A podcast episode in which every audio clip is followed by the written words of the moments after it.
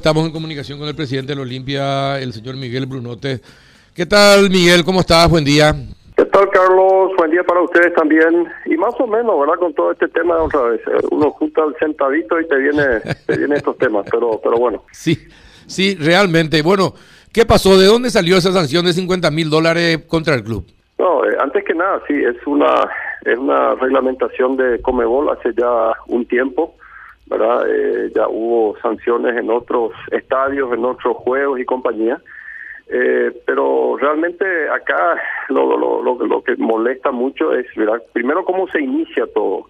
O sea, la, la, la causante de la reacción del público, eh, lo que pasó con el Tucu, que se inicia así, después uno también eh, mirando las imágenes, eh, todo todo el banco de reserva, digamos que de, los brasileros que salen también a, a, instigar al público, o sea, hubo una cantidad de cosas que pasaron, pero todo eso no es excusa, Carlos.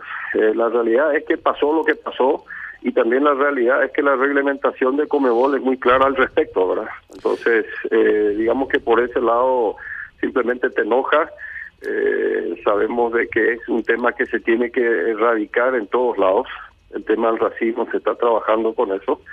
Eh, pero repito, acá lo que hay que tener en cuenta ahora, también hay que saber de que esa multa tiene diferentes niveles. Este es el nivel más bajo, por decirlo así.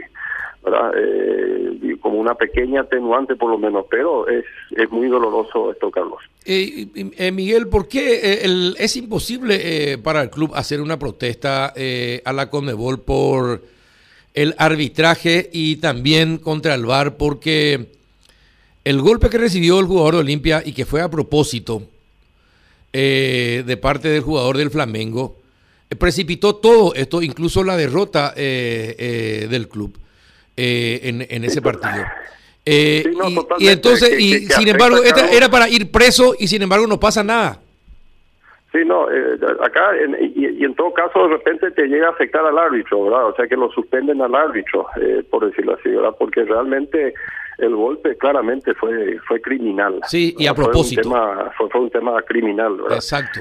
no, nosotros tenemos que trabajar en las dos puntas.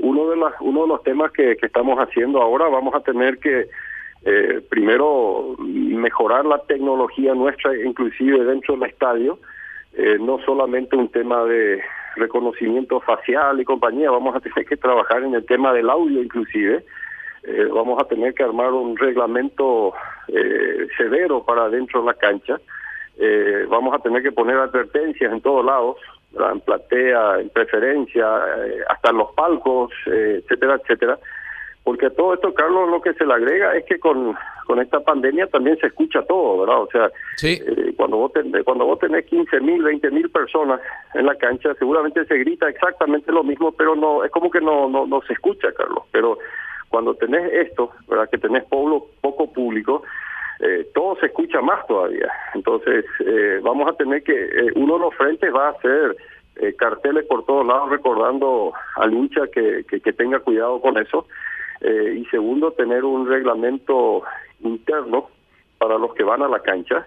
Eh, y van a tener castigo, vamos a tener que castigar lastimosamente al hincha que, que incurra en el tema, en ese, en ese tema, Carlos, y vamos a identificarlo con tecnología, no nos queda, no nos queda otra, porque eh, repito, a lo mejor por, yo entiendo que la rabia te hace, te hace gritar, te hace reaccionar, pero vamos a tener que saber qué gritamos.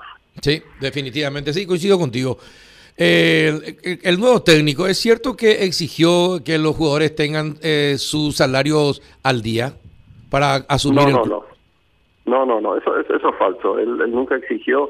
Eh, sí, en las varias conversaciones, entrevistas que tuvimos con él, lógicamente preguntó cuál es eh, cuál es el estado, ¿verdad? O sea, cuál, cómo estamos en el tema salarial con los jugadores, porque eh, gran parte, digamos, de, de, lo que se refiere a su trabajo tiene que ver también con eso, por supuesto. O sea, él sí consultó en las entrevistas cómo estábamos con eso, pero no tiene absolutamente nada que ver. O sea, él no, no, no condicionó en ningún momento y, sí, por suerte, se dio la coincidencia, eso sí hay que decirlo, que gracias a la, a la venta que, que, que, que tuvimos, ¿verdad? estamos hablando del caso de Brian y lo de Isidro, eh, que nos ayudó a oxigenar un poco y de ahí que pudimos ponernos un poco más al día con los jugadores. Pero fue coincidencia, Carlos, no, fue un requerimiento del, técnico.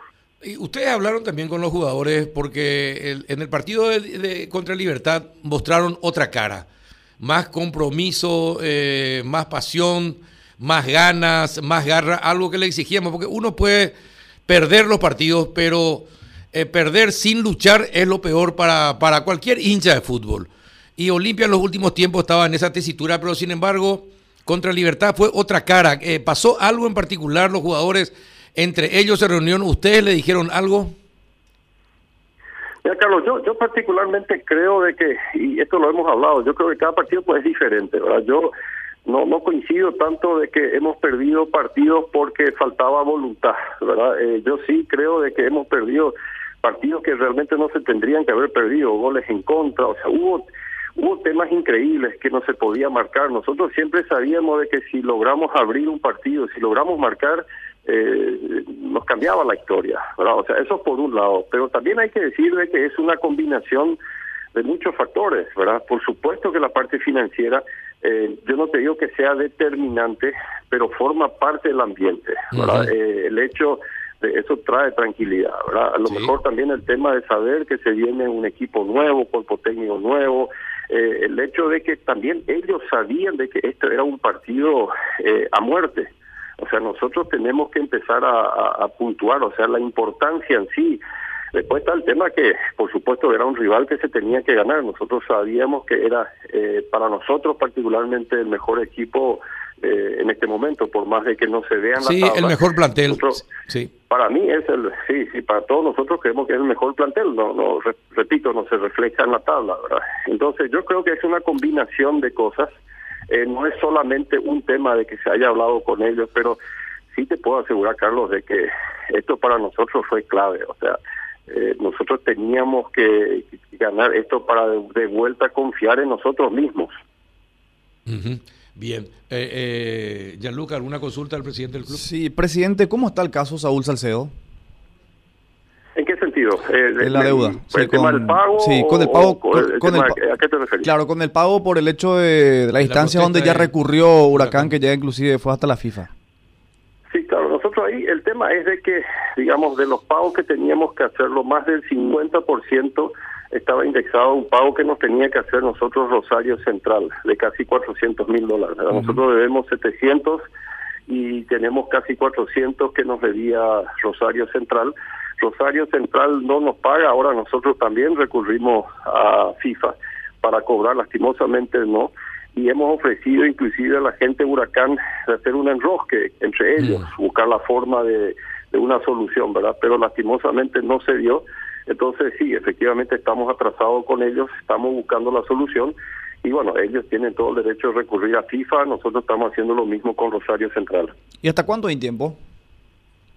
Y estas cosas toman dos, tres meses eh, normalmente, ¿verdad? Hasta que se llegue a una, a una determinación. Ok. Bien. Perfecto. Miguel, te dejamos trabajar. Gracias por tu tiempo. Gracias a ustedes, que tengan un buen día. Hasta luego. Chau, chau.